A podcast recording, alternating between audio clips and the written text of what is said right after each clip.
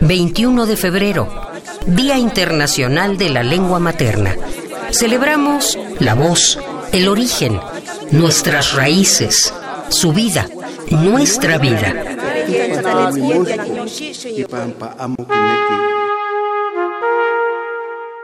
Without warning, at the bus stop and out of the corner of my eye, I see myself waiting, awkward bundle at my feet.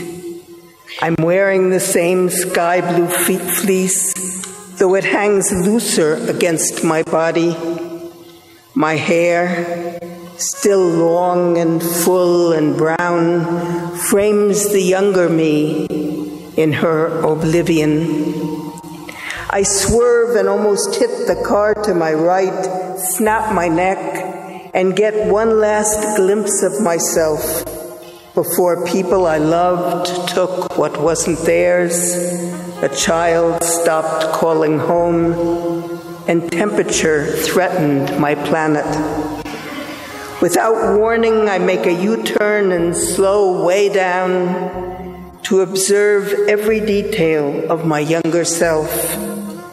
I even consider a shouted question might bring an answer against all mathematical odds.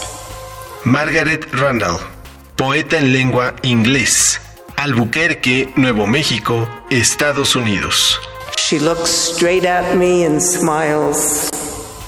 I smile back and keep on driving, hoping to keep my appointment with myself.